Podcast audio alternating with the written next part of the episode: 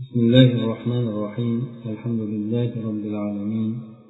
الصلاة والسلام على أشرف الأنبياء والمرسلين نبينا محمد وعلى آله وصحبه أجمعين. أما بعد. muomalatlar kitobidagi navbatdagi darsimiz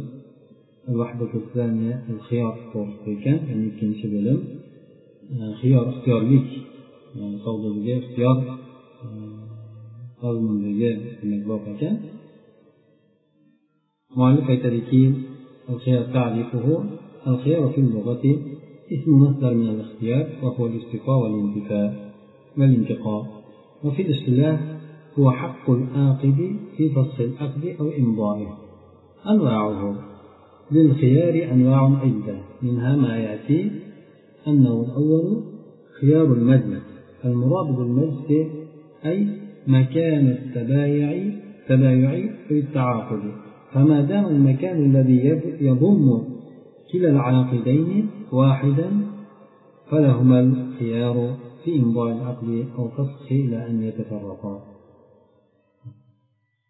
خيار خيار ده اردت تنبيه مع ناسا بو اختيار كلمة مسألة كلمة بو تلشليك تلوالشليك تيجي مع ناسا بلده istilohdagi ya'ni ayni mana e, shu baybobidagi ma'nosi esa bu aqd qiluvchi odamni aqdni buzishlikda yoki aqdni joriy qilishligiga bo'lgan huquqi degani. Buni turlari xiyorni bir necha turlari bor. Bulardan quyidagilardir mana birinchisi bu xiyorul majlis ya'ni inson o'sha turgan joyida bayni buzishlik yoki buzmaslik borasidagi ixtiyori bu yerda majlisdan murod o'sha inson ahdlashayotgan yoki bay qilayotgan o'rin hisoblanadi. Modomiki o'sha ikkita ahd qiluvchini jamlab turgan joy bitta bo'ladigan bo'lsa bitta magazin ichida bir hovlida bir uy ichida bo'layotgan bo'lsa bular uchun o'sha ahdni joriy qilishlikda yoki bo'lmasa buzishlik ahdni bekor qilishlikda ikkalasini ham ixtiyori bor haqqi huquqi bor to ular ajrab ketgunigacha ajrab ketishadigan bo'lsa unda ikkalasini o'rtasidagi xiyor ixtiyor yoki tanlashlik huquqi ixtiyor qilishlik huquqi bu yerda bekor bo'ladi buni dalili عن حكيم بن حزام رضي الله عنه أن النبي صلى الله عليه وسلم قال البيعان بالخيار ما لم يتفرقا فإن صدقا وبينا بورك لهما في بيعهما وإن كذبا وكتما محقت بركة بيعهما. والحكمة من مشروعيته أن الإنسان بعد أن يبيع شيئا أو يشتريه قد يبطله فيندم. فبالخيار الثابت له في المجلس يمكنه التدارك. buni ixtiyor majlisni dalili hakim hizon roziyallohu anhudan rivoyat qilinadiki payg'ambar sallallohu alayhi vasallam shu so'zlarni aytgan ekanlar ikkita bay qilayotgan odam modomiki bir biridan ajrab ketmas ekanlar ixtiyorlari qo'lida bo'ladi. Ya'ni o'sha bayni joriy qilishlik yoki bayni bekor qilishlik borasida ixtiyorlari o'zlarini qo'llarida bo'ladi. Modomiki ikkalasi o'sha joydan ajrab ketmaydigan bo'lsa. Agar bular ikkalalari ham savdo qilayotgan borasida rost gapirishadigan bo'lsa ayblari boshqalari bo'ladigan bo'lsa bayon qilib ochiqlashib beradigan bo'lsa bunda ularni baylariga baraka beriladi. Agar ikkalalari yolg'on gapirib ayblarini yashirishadigan bo'lsa bunda ularni savdolarini barakasi o'chib ketadi. Buni xiyor majlisni mashru qilishni qilmishligidagi hikmat shuki bir inson bir narsani sotib olishligi yoki uni sotishligi sotib olishligidan keyin ba'zan unga e, shu bir uni olmasligi zohir bo'lib qoladida shundan u afsuslanib qoladi nadomat qilib qoladi. Eh, buni bekor sotibman deydi yoki bo'lmasa bekor olibman deb bir aytib qo'ygandan keyin shu narsada afsus nadomat qilib qolishligi mumkin. Bu yerda uni uchun sobit bo'ladigan ixtiyor bilan o'sha majlisda o'sha narsani e, yetib olishligi idrok qilib olishligi mumkin bo'ladi. Ya'ni yo'q bo'ldi sotmaydigan bo'ldim deb yoki olmaydigan bo'ldim deb turib o'sha majlisda o'zi turgan bo'lsa bu odam o'sha gapidan qaytarishligi olishligi mumkin bo'ladi. Muddatul xiyor hop endi hanafiylar hanafiy mazhabida esa ixtiyor sal boshqacharoq bo'ladi xiyol bular xiyol hop ya'ni majlisni oxirigacha deb e'tibor qilinmaydi bularda. Ya'ni e, ixtiyor o'sha bayna qilayotgan paytigacha bo'ladi. Bayna qilgandan keyin bularda baydan qaytishligi bo'lmaydi. Bular hadisni e, o'zlari boshqa bir suratda e, sharhlashgan. Shundan demak ular modomiki ajrab ketmagunigacha bu yerda ajrab ketishligi bular o'sha bayni to'xtatmagunigacha o'sha yerda bayt bo'ldi. Tamom ikkalasi o'sha bayni e, tartibi bularga lozim bo'ladi. Bu boshqa jumhurni nimasida deganda bular badani bilan ajrab ketmagunigacha deydi. Hanafiylar esa badani bilan emas balki o'sha bayni o'zida ajrab ketmagunigacha bo'ldi deb baydan e, kelishdik kelishdik degandan keyin bo'ldi baydan ajraldi. Modomiki o'sha ajralishadigan ajrashmaydigan bo'lsa ixtiyorda deb o'shangacha bay qilib olgungacha ixtiyor bo'lishligi kerak deydi bular esa joylardan ajrab olgungacha ixtiyor qilishligi kerak deb aytishadi endi xiyor muddati ixtiyorlik muddati يثبت خيار المجلس للعاقدين من حين العقد حتى يتفرقا بأبدانهما من المكان الذي تعاقدا فيه سواء طال المجلس أم قصر وإذا كان العقد قد تم بالهاتف مثلا فمدة الخيار حتى انتهاء المكالمة. وإذا كان عن طريق الشبكة عن طريق الشبكة العالمية الإنترنت مدة الخيار تستمر حتى إغلاق صفحة المحادثة التي بينهما. إن كان البيع قد تم بالمحادثة أما إن كان قد تم بتعبئة نموذج شراء ثم إرساله إلى البائع فتعبئة نموذج الشراء ثم إرساله إرساله إلى البائع يعد إيجابا وإرسال البائع إشعارا بما يفيد الموافقة يعد قبولا وبإرسال هذا الإشعار تنتهي مدة الخيار hop endi o'sha yerda ixtiyor muddati ya'ni xiyor majlis deb aytildi ixtiyor muddati qanchagacha davom etadi bu yerda xiyor majlis ikkita ahd qilayotgan tomonga ham o'sha ahdni bog'lagandan boshlab turib sobit bo'laveradi huquqi bo'ladi unda. Ya'ni ixtiyorlar ixtiyorlik huquqi bo'ladi ikkalasi. Hatto ikkalasi badanlari bilan ajrab ketdimigacha demak buni jumhur gapiga binoan badani bilan ajrab ketdimigacha o'sha ahdlashgan joyidan. Magazin bo'lsa magazinnikidan biri ishga chiqib ketdi ko'chaga chiqib ketdi uy ichida desa ichidan ko'chaga hovliga chiqib ketdi masalan. Bu yerda o'sha majlis muddati uzayib ketadimi qisqa bo'ladimi farqi yo'q. Masalan bir afishinda kelganda bomdodgacha gaplashib o'tirishdi o'sha joydan chiqmasdan. Demak mana shunday bo'lgan e, joylarda bularda ixtiyor saqlanib qolaveradi degan mazmunni aytishgan ekan. Agar telefon orqali bo'ladigan bo'lsa telefon orqali savdo qilingan bo'lsa masalan bu yerda ixtiyorlik muddati o'sha mukolamani telefon gaplashuvni so'zlashuvni tugagunigacha bo'ladi. Agar internet orqali savdo qilinayotgan bo'lsa ixtiyor muddati bu yerda o'sha o'rtasida bo'lgan gaplashlik safhasini bekilgunigacha masalan skype orqali bo'lyaptimi yoki bo'lmasa boshqa e, o'rtada gaplashib qilinadigan o'sha internet orqali qilinadigan aloqalar orqali bo'lyaptimi? Agar agar bay e, tamomiga yetgan bo'lsa o'sha gaplashishlik orqali o'sha gaplashishlik e, safhasini bekitishlik bilan demak ixtiyor tugaydi ammo varaq to'ldirishlik. O'sha internetda e, bir qog'ozlarni to'ldirishlik yoki bo'lmasa o'sha saytda beriladigan e, bosqichma bosqich to'ldirib boriladigan narsalar e, bilan bo'ladigan bo'lsa bu yerda ya'ni sotib olishlik ekzemplarini to'ldirishlik bilan shu varaqani to'ldirishlik bilan tamomiga yetadigan to'ldirishlik keyin esa o'sha sotuvchiga yuborishlik bilan davom yetadigan bo'lsa to'g'ri bo'ladigan bo'lsa bu yerda demak o'sha to'ldirishlik bir nuqta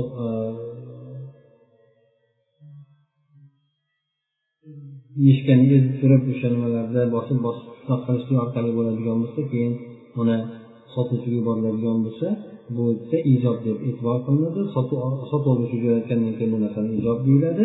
Keyin sotuvchi tomonidan esa muvofaqani ifoda qiluvchi narsa yuboriladigan bo'lsa bu esa qabul deb e'tibor qilinadi. Bu ishorni bildiruvni yuborishlik bilan ixtiyor muddati tugaydi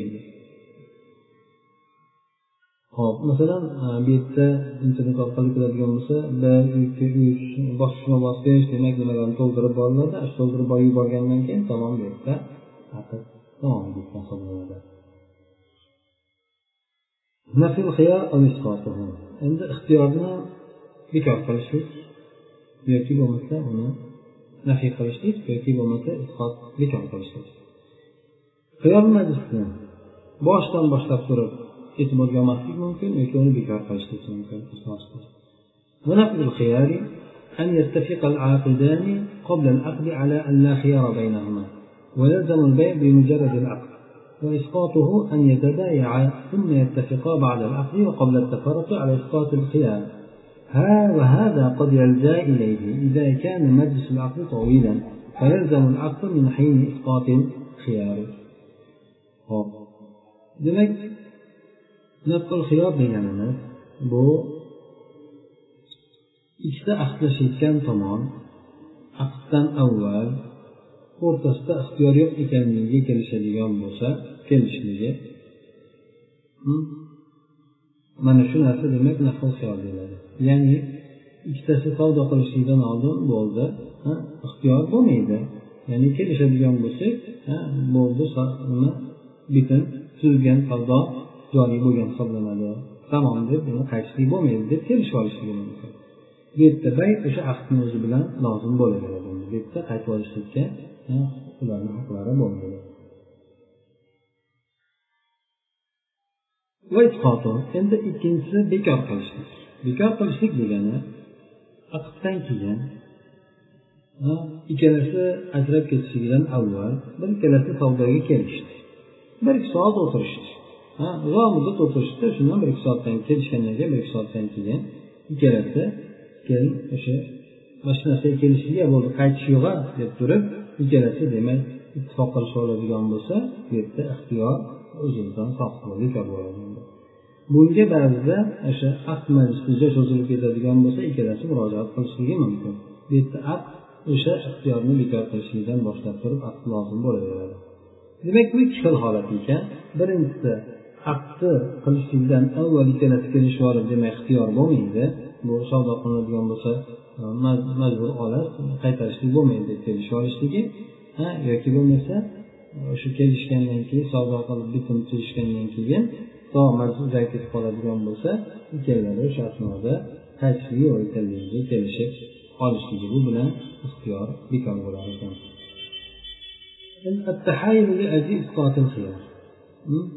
o'sha tanlov qaytib olishlik yoki xohlashlik tanlashlik bekor qilishlik uchun hiyla ishlatish degani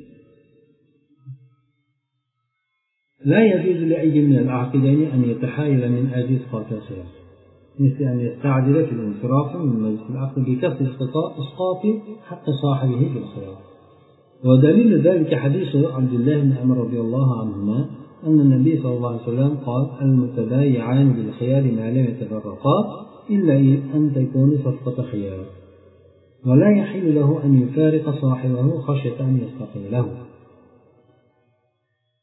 ikkita kelishim qilayotgan tomonda har bir uchun ham o'sha yerda ixtiyorni bekor qilishlik sababidan hiyla qilishliklari mumkin bo'lmaydi. Masalan o'sha kelishuv joyidan ketishlikka shoshilishligi. Bu esa o'sha sherigini haqqi haqqini o'sha ixtiyor borasidagi haqqini bekor qilishlik maqsadida ya'ni tezda nima qilay meni ishim bor edi hozir ketadiganim bo'lib men ketdim deb turib qat'iy o'sha haligi odamniki ixtiyorni bekor qilishlik maqsadida shunaqa qiladi tasarruf qiladigan bo'lsa bunda mumkin emasdir bunday qilishligi mumkin emasdir buni dalili abdulloh ibn amr roziyallohu anhudan kelgan hadis ekan. Payg'ambar sallallohu alayhi vasallam bunday aytgan ekanlarki ikkita bay qilayotgan odam modomki ajrab ketmaydigan bo'lsalar bular ixtiyorlari qo'lida bo'ladi. Ya'ni ahdni davom ettirishlik yoki ahddan qaytishlik ixtiyorlari qo'lida bo'ladi. Illo hmm, bularda illo o'sha ixtiyor sharti bo'lgan bo'lsa bundan mustasno hmm, masalan ixtiyor sharti bo'lsa qanday bo'ladi? Masalan ikkalasi o'tirib bir majlisga kelishdi.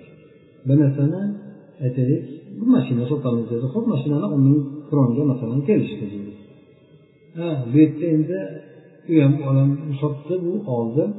Bo'ldi endi bu yerda o'tirishibdi choy ichib boshqa qilib o'sha yerda ularni har biri qaytib olishlik huquqiga ega.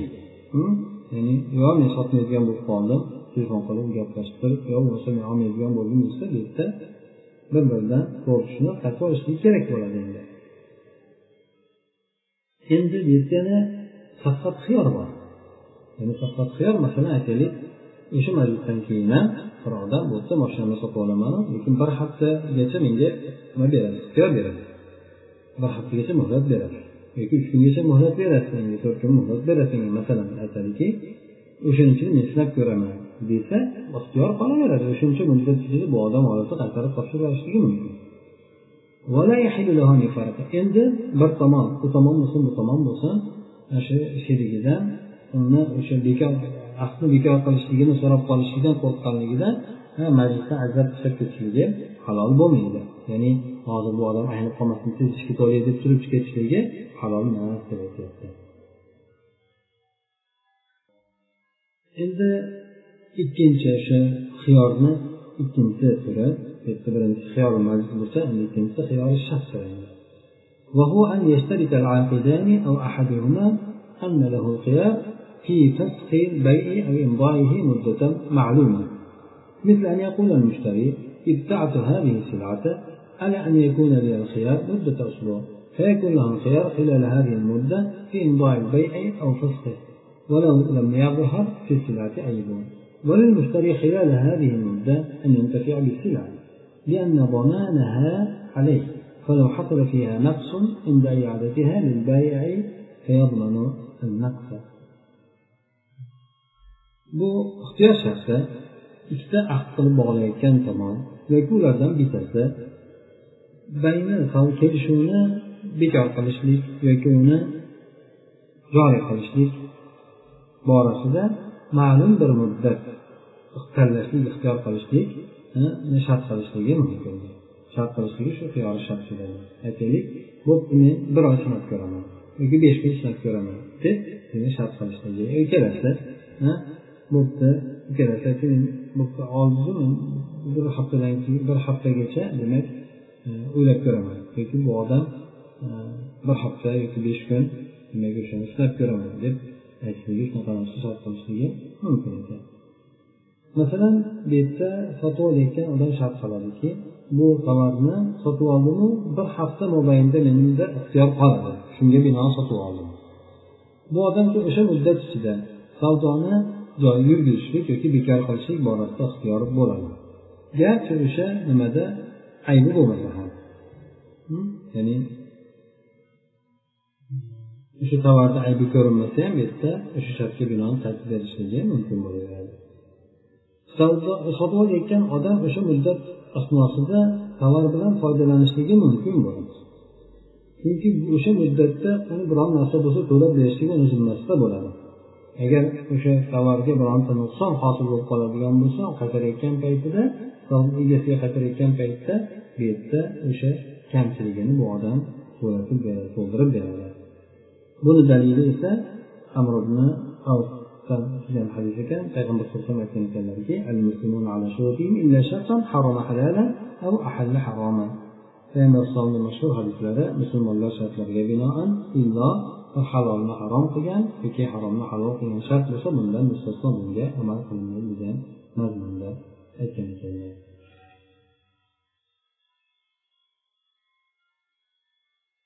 buni shartlari يشترط لصحة خيار الشرط شرطان أولا تراضي الطرفين سواء حصل الاتفاق في نفس العقد أو قبله ثانيا تحديد المدة ولو طالت انتهاؤه ينتهي خيار الشرط ويصبح العقد لازما بانتهاء المدة المتفق عليها أو باتفاقهما على قطع الخيار في أثناء المدة لأن ذلك حق لهما فكان لهما حق bu xiyor sharti shartlari endi xiyor sharti durust bo'lishligi uchun ikkita shart shart qilinadi bu ikkala tomon ham rozi bo'lishligi bu yerda o'sha aqdni o'zidami yoki undan oldinmi ittifoq hosil bo'lishligi ikkalasi ham o'sha aqd paytida yoki aqddan oldin o'sha narsaga kelishligi ikkinchisi esa muddatda belgilashlik bir haftami uch kunmi besh kunmi qancha bo'lsa ham uzoq bo'lsa ham hm?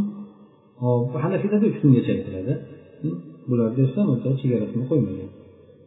Buni tugashlik muddati xiyori shart tugab aqd lozim bo'ladi. Qachondan ikkalasi kelishgan muddatda tugashligi bilan yoki bo'lmasa ikkalalari o'sha muddat asnosida ixtiyorni bekor qilishligi buzishlikka kelishadigan bo'lsa bo'ldi.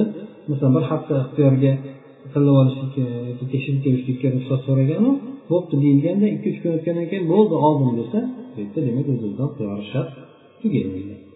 Chunki bu narsa ikkalasini haqqi buni xiyor shartni uzishlik bekor qilishlik ham ularni haqqidir